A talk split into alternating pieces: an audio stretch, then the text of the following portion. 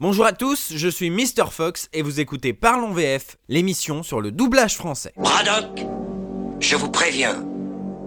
Attention où vous mettez les pieds. Je mets les pieds où je veux, Little John. Et c'est souvent dans la gueule.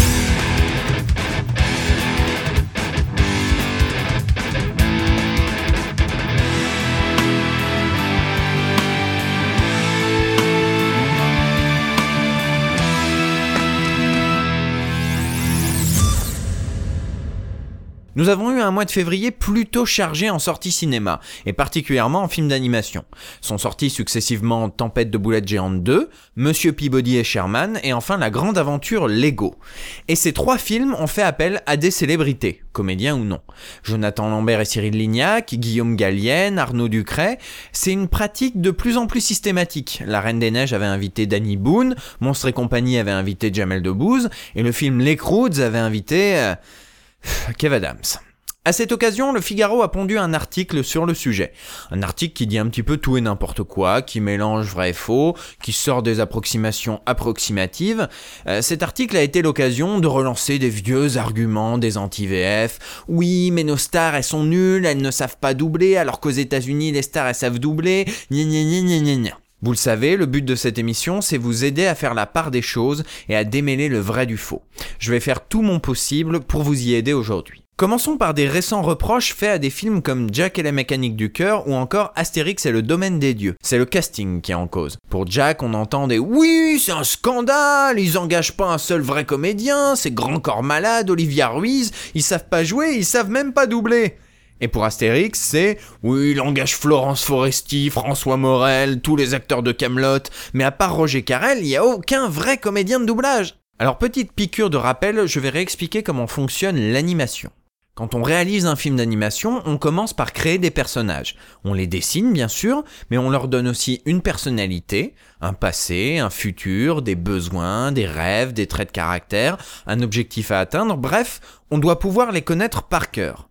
Ensuite, on lui écrit des textes et des dialogues, on choisit un comédien pour l'interpréter, et on lui donne les textes. Oui, directement. Bien avant de commencer à animer, on enregistre les comédiens. Ils n'ont pas de mouvement de bouche à respecter, ils peuvent jouer une réplique d'une manière ou d'une autre, improviser peut-être une ligne de dialogue, pourquoi pas, et ils font tout ça devant un micro, tout simplement. Et c'est avec les prises sonores du comédien qu'on va pouvoir commencer à animer. Et oui, ce sont les animateurs qui se calquent sur la voix du comédien pour travailler, pas l'inverse. Jack et la mécanique du cœur, c'est un film français. C'est donc le réalisateur qui a directement choisi qui allait interpréter ses personnages. Et dans la mesure où c'est une comédie musicale, il a choisi des chanteurs dans la grande majorité. C'est un choix de réalisateur et il n'y a pas de décision marketing derrière. De même pour Astérix, le réalisateur a choisi les acteurs qu'il voulait pour interpréter simplement par la voix les personnages de son film, et il a choisi de faire interpréter Astérix par Roger Carrel, qui est sa voix habituelle. Une fois le film terminé, ou quasiment terminé, on l'envoie à l'étranger. Et c'est à l'étranger que, effectivement, des comédiens doublent des personnages déjà animés. Et là, c'est à eux de se caler sur les mouvements des lèvres des personnages. Pour résumer, reprenons l'exemple d'Astérix. Dans Le Domaine des Dieux, un film français, Roger Carrel a interprété le personnage d'Astérix, à l'inverse de Astérix et les Indiens par exemple, qui est un film allemand. Le film a été animé sur les voix des comédiens allemands, et Roger Carrel a doublé le personnage d'Astérix pour la France. Voilà, j'espère vous avoir un peu éclairci sur cette histoire de doublage, pas doublage. Donc les comédiens américains n'ont pas plus l'habitude du doublage que nous. Sur les films d'animation, ils ne doublent pas, ils interprètent. Alors, maintenant, disons que Tempête de boulettes géantes 2, un film d'animation américain, arrive en France. Il faut donc le doubler. Et pour cela, on appelle Jonathan Lambert, qui est comédien, Pauline Lefebvre, qui a joué dans 3-4 films, donc on va dire qu'elle est comédienne, et Cyril Lignac, qui n'est pas du tout comédien, qui est cuisinier et animateur télé, mais qui a déjà doublé un personnage de Ratatouille, mais bon ça. Pourquoi est-ce qu'on fait ça? Pour promouvoir le film. Quand on a un film à vendre, on fait le tour des plateaux télé et des journalistes de télépoche. C'est comme ça que ça fonctionne aux États-Unis. Et si l'on n'engage pas de star sur la version française, alors on n'a personne à inviter ou à interviewer. Et Antoine Decaune n'a plus qu'à se curer les ongles. Après, c'est vrai que c'est cool de mettre les noms sur l'affiche. Mais contrairement à ce que beaucoup de gens pensent, ce n'est pas la priorité de ce genre de casting. La preuve, c'est qu'une semaine avant la sortie du film Lego, c'était encore la première version de la bande-annonce qui passait dans les cinémas. Celle sans les stars. Donc d'un point de vue commercial, ça se défend. Un film, il faut qu'il marche, sinon impossible d'en produire d'autres. Et c'est pour ça qu'on choisit des stars pour en parler à la télé. Maintenant, artistiquement, est-ce que c'est pertinent? Selon moi, il faut distinguer deux types de stars qui doublent, les comédiens et les pas comédiens. Ce qu'on appelle, pour des raisons de praticité, un comédien de doublage, c'est un comédien qui a suivi une formation de comédien, qui a une légitimité de comédien, et qui un jour s'est mis au doublage. Mais c'est rarement sa seule occupation. Il fait aussi de la télé, du cinéma, des pubs. Beaucoup de comédiens dont vous connaissez les voix par cœur ont tourné dans Joséphine Ange Gardien. C'est aussi pour ça que le mot comédien de doublage ne satisfait pas vraiment les intéressés, parce qu'ils ne font pas que ça. Un comédien, rentrer dans la peau d'un personnage, c'est son métier.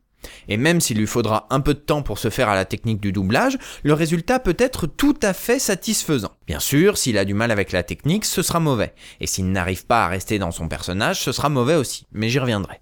Dans tous les cas, un comédien peut très bien se mettre au doublage. Tous les comédiens sont potentiellement des comédiens de doublage. Il faut choper la technique, faire ses premières armes, apprendre à concilier jeu d'acteur et synchronisation, mettre son ego de côté et savoir s'effacer face au personnage, mais potentiellement, oui, un comédien peut se mettre au doublage. Un animateur télé, c'est plus délicat, parce que ce n'est pas un comédien il ne sait pas forcément se mettre dans la peau d'un personnage.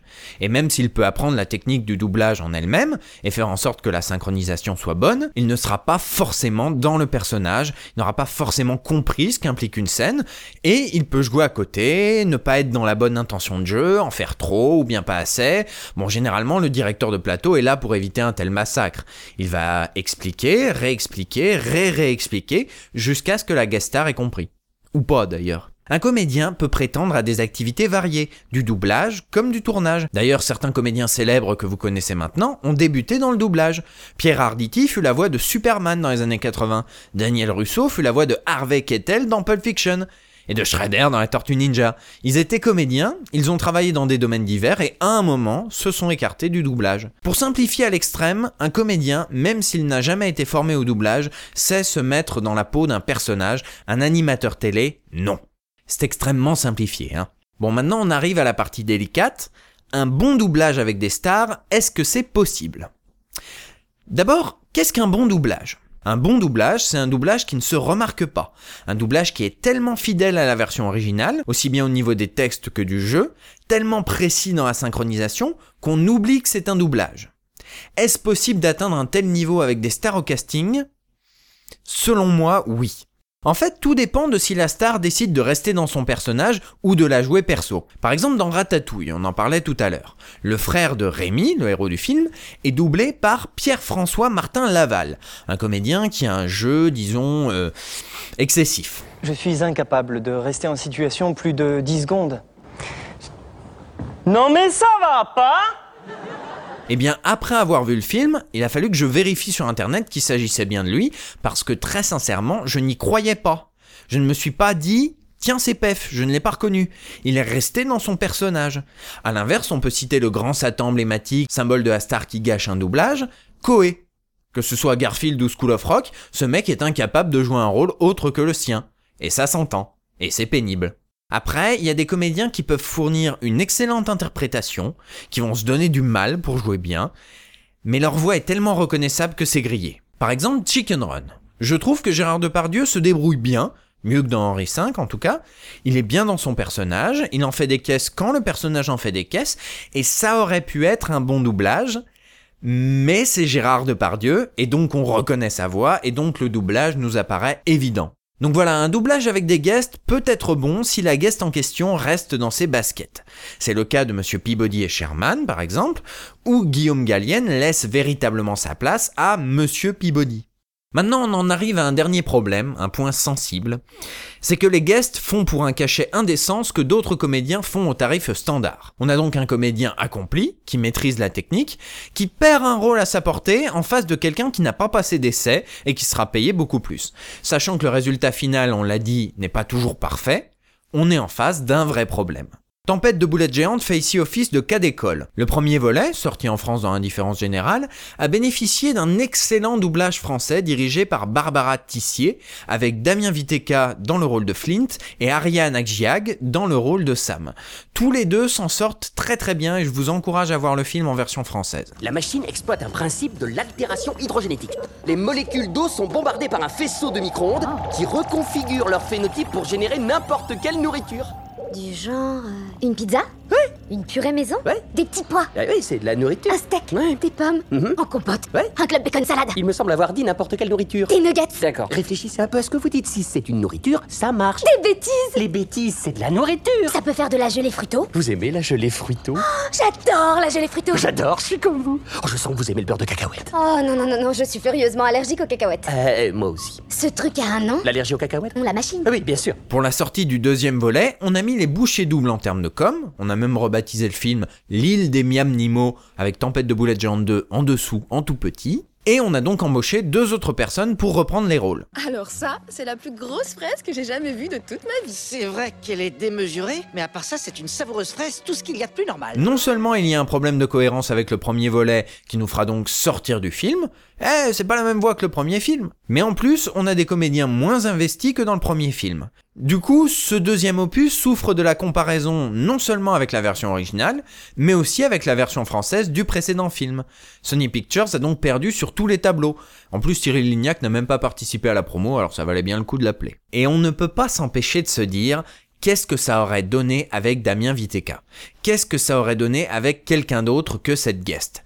C'est une question qui se pose pour Tempête de boulettes géantes 2, mais aussi pour la grande aventure Lego. En effet, il y a eu deux versions de la bande-annonce, la première avec un comédien spécialisé et l'autre avec Arnaud Ducret, qui partage l'affiche de la version française avec la chanteuse Tal. Non, moi non plus, je sais pas qui c'est. Alors au final, dans le film, Arnaud Ducret n'est pas mauvais. Il arrive à se faire discret assez rapidement et on finit par complètement l'oublier et à profiter à fond du film. Mais ceux qui ont vu la première bande-annonce ne pourront pas s'empêcher de se dire et qu'est-ce que ça aurait donné avec le comédien de la première version? Donc voilà, pour conclure en quelques mots, Engager des stars, le principe est très discutable et le résultat aléatoire, même si ça arrive de faire des bonnes surprises. Et faire les voix d'un film d'animation français, ce n'est pas du doublage. Voilà, c'était la première tribune de Parlons VF. J'espère que ça vous a plu. J'espère vous avoir donné envie de vous exprimer sur le sujet. Rendez-vous sur la page Facebook de l'émission pour en parler. Je vous dis à une prochaine fois. Et surtout, n'oubliez pas... Je mets les pieds où je veux, Little John. Et c'est souvent dans la.